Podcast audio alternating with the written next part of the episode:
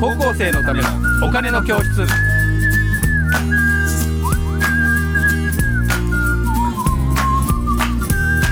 はい皆さんこんにちはこんにちは。高校生のためのお金の教室のお時間です私 MC の山下ですそしてメインキャスターの？はい。福眼経済塾の小笹俊一です。はい小田さん今日もよろしくお願いしますお願いします。はい。えー今日のテーマはですね、えーこれです。アート思考について。ね、お金の教室なんでアートなんだっていうね、えーうんお話もあるかもしれませんけど、えーこれはですね、えー私がちょっと、えー小田さんに、あの、こんなんどうですかってテーマなんですけど、はい。えー実はですね、えーアート思考というのが、えー結構重要になってきて、ここに経営におけるアートとサイエンスという山口周さんというね、うん。人、この人元電通マンなんですよ。あ、そうですね。ええそういえば。それで、えー世界のエリートはなぜ美意識を鍛えるのかっていうので、えー経営におけるアートとサイエンスっていうね、えーことにななってるんですけど、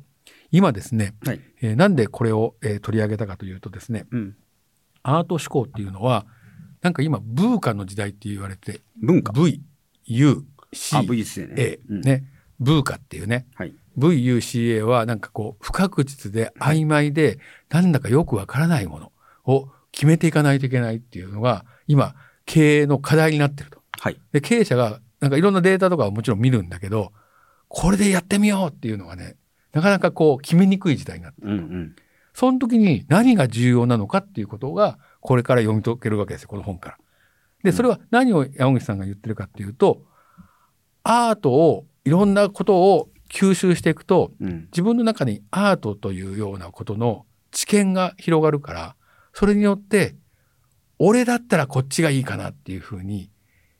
そういったことの能力が出てくるっていうことなんですね。う。うんん。これなんでかだかはちょっとあのよくわからないんだけど、うん。えっ、と、これを、この本を読むと、あの、わかると思いますけど、はい。私も、あの、記憶がだんだん途切れてきておりますが、うん。えっ、と、やっぱりその、アートをいろんな、アートって、と特に現代芸術、美術とかっていうのは、よくわからないっていうのもあるじゃないですか。そうですね。うん。でも、感覚的にこういうことかなっていうことを、なんとなく、人間の言葉とか、なんかそういったことで、えっ、と、こう、理解しよう、り論理的に理解しようっていうようなことを超えた何かみたいなのがあって、はい。これをこうなんだっていうことが多分言えることがアート思考だと思うんですね。で、それは、えー例えばですね、えーみんなが、えー多分よく使ってる iPhone うんを、えー開発したスティーブ・ジョブスっていう人がいて、この人は、このパソコンとかもそう、あの、マッキントッシュのね、パソコン作る、このフォント、このフォントが美しくないくちゃいけないんだっていうことを言うわけですよ。うんうん。美しいものをデスクトップに入れないとダメだよね。で、彼は、えっ、と、スタンフォード大学なんかで潜り彫刻を行って、カリグラフィーっていうね、はいカリグラフィーってあの文字をね、こう、はい。ど書く、えーやつなんだけど、うんうんえそれを見て、文字の、文字はこんなに美しいんだ。で、えっ、と、ね、フォントって僕らの業界では言うんだけど、はい。例えば、まあ、日本語だと明朝体とかゴシック体とかっていうのを聞いたことある人もいると思いますけど、うんうんえーと、あの、英語だとタイムスとかですね、センチュリーとかっていう、あの、まあ、書体の、あの、名前があるんですね。はい。で、えー日本だと森沢とかっていう書体屋さんがあって、そういったところが、あの、毎日開発したりしてるんだけど、まあ、この美しい文字をパソコンの画面上に出すっていうことをですね、目標にしていったっていうところがあってですね、うん。これも一つのアート思考だと思うんですね。はいはい。そう、だんだんだんだん使いやすくなっていて、見ても気持ちいいし、あの、もうそれとに、を持ってるだけで楽しいみたいなことが出てくると。ええで、まあ、それを、でもそれ儲かるかどうかわかんないじゃないですか。でも、これだっていうことをなんかこう、えー信じて突き進んでいって、うん。で、スティーブ・ジョブスはもうさらに、あの、取締役会で、お前はクビだってクビになっちゃうんですけど、自分が作った会社ね。はあそうですよねもう大変なことになってますけど、それでまた戻ってきたら、ものすごい成功したっていうね。うんで、今の iPhone とかが生まれてきたんだけど、その時にやっぱそのアート的な、これ美しいよね、これ着てて気持ちいいよね、これかっこいいよね、みたいなことがないと、うんやっぱり、えっ、と、ちゃんとした判断ができない。じゃあ、その時に皆さんどうしたらいいかっていう話なんだけど、うん。これは私の仮説でもあるんですが、この、えーような、えー本を読んだりとかっていうのもそうなんだけど、うん。なんかいろんな、えー面白いもの、美しいもの、楽しいもの、気持ち使ってて気持ちいいもの、みたいなものをどんどん体験してほしい。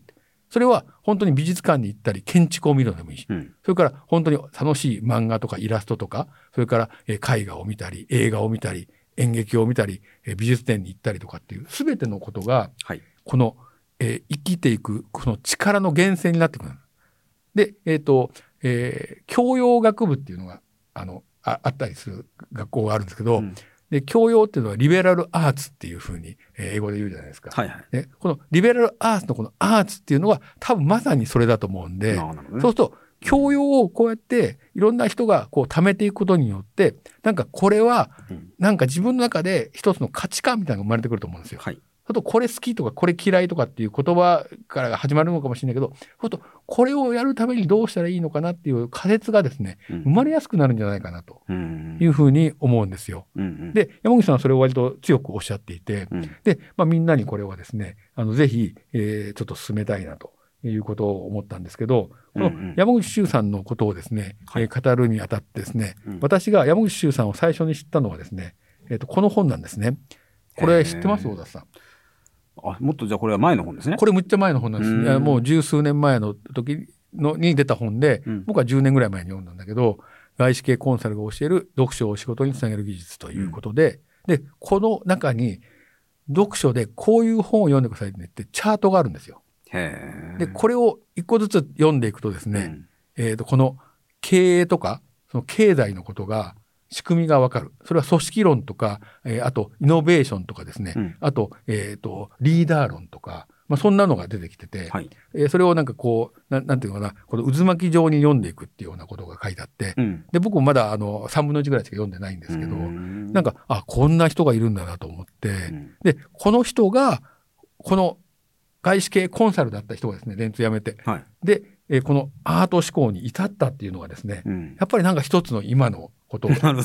描いてるんじゃないかなというふうに歴史的に思うわけですよ。山口さんもこれを最初に出したわけじゃなくて、この本を最初に出してるわけなので、うんうんえーあ、そうすると、まあ、これで外資系コンサルが本を読んで学んで、えーどういうふうにして経済、経営を回していくのかっていうところから、うん最終的にこの、えっ、と、び経営におけるアートとサイエンス。サイエンスだけではダメだよっていう話で、やっぱり技術だけではダメで、アート的なものがないと、やっぱり、えっ、と、ブーカ、さっき言った、ふなんか不確実で曖昧なところの中でうん、こう生き残っていけないんじゃないかなっていうような。ん。まあそういう意味でみんなが別に、あの、えーね、あの、えー学校が休みの日にいろんな美術館とか、あの、そういったものを見たりとか、現代アートを作ったりとかいうのはね、すごくいいことだと思うんですね。ああ、そうですね。うんう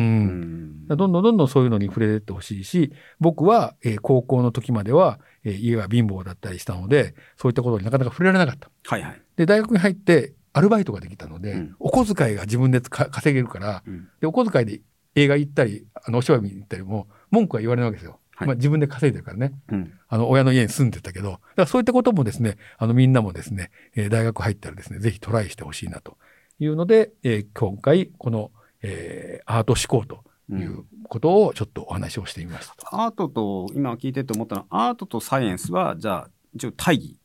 まあ、そういうふうに便宜上やってたと思いますね。うん。でも、サイエンスって実は美しいものがあって、うん、物理学者が、この方式はすごく美しいあ、。私もそう思ったんです。うん。E イコール MC の2乗っていう、うんこのシンプルな公式の中に、アインシュタインは全ての事象を、物理的な事象を入れ込んでいった。これ美しいじゃないですか。うん。で、あの、笑わない数学っていう番組 NHK でやったの知知ってます、うん。そこで、あの、ガロア定数とかですね。あの、ABC、あの、問題とか出てくるんだけど、うんその、数学でもやっぱり数学者が美しい解き方、それは最もシンプルなものに行き着いていく。それは、えっ、と、量子論なんかもそうなんだけど、量子論と、えっ、と、えー相対性理論をガッチャンコしたことによって、なんか一つの超紐理論、超弦理論っていうのが、でで、10次元とか言ってるんだけど、そういったものが出てくる。で、そうすると、世界を語るのが全部同じものになっていくんじゃないか。そうすると、逆に言うと、アートとサイエンスは、根源的なところでは同じものなんじゃないかっていうことなんですよ。それはなぜかというと、同じところからできてるから、ビッグバンによって。あ、そうですよね。ええ、うんそうすると、それが見えてくるっていうのが、この年ってやっと分かってきました。うん。ううんん。なので、アートとサイエンスを便宜上分けたけど、実は同じものなんだよ。うん。美しいサイエンスと美しいアートがあるっていうね。うんじゃあ、美しいと感じる気持ちを持つためには、アート思考を持って、いろんなものを見たり聞いたりすると、なんか人生楽しくなりませんかっていうだけなんですけどね。あ、そうう、んそう、そうやったら私も、あの、 agree で、あ同意で、っていうのは、山口周さんは僕もぼーっとなんとなくモニターしてますけど、うんまあ彼もやっぱすごく、あの、ううまいなと思うのは、うんだってずっと昔はパワポの作り方とかね、あやってきた人ですよね。そうなんですね。で、彼なりに、なんとなくこう変遷をして今のところ行ってると思うんですね。だから、そのじゃあみんなパワポの方から入入らなきゃいけないのかなと思うんだけど、多分そっちから入る人がいてもいいし、アートから入る人がいてもいいし、全然全然。一番大事なのは、やっぱ何何らかのインプットというのをうん、うん常に若いうちにししておくと、大事ですよね。それが肥やしになるっていう話本当まさまさにそうですね。で、それでなんか好きなことを見つけると、深くいけるから、うんうんそれは一つの僕はアート思考だと思いますもん。そうですよねまさに。う。うんんなので、なんかね、好きなことが見つからないとかっていうんじゃなくて、あの、もし見つからなかったらいろんなものを経験してみることがいいと思います。あ、そこそこ。なんか興味がなくても。うんなんか文楽とか面白いのとか言って言ったら、なんかすごいあの人形使いとかって思うかもしれないじゃないですか。そうですよね。でそれはやってみないと分かんないからい、や、そうなんですよ。そう、うんチャンスがあったら何でもやってみること。多動することです。そうですね。うん。だからちょっと悩んでる方とかで、これ手に取ってみると、あ、これでいいんだと思うかもしれませんね。そうなんですよ。うんうん。だからあんまりなんか、あのね、こう悩まずになんかこうやってみるっていうのでいいんじゃないかな。僕たちもね、これやってみてるだけでちょっとどうなるのかわからないっていそう番組やってますけど、ねええまあ、同じようなことだと思います。まだ世の中はね、あの、わからないことだらけででありますので、そうですね。自分の面白いと思うのをやってみるのがいい気がします。いや、本当にね、超ひも理論の先はどうなるのか、むっちゃ興味があります。うんはい。ということで、小田さん大丈夫でしょうか？ありがとうございます。はい。ということで皆さん、あの、ということでアート思考でした。ありがとうございました。さよなら。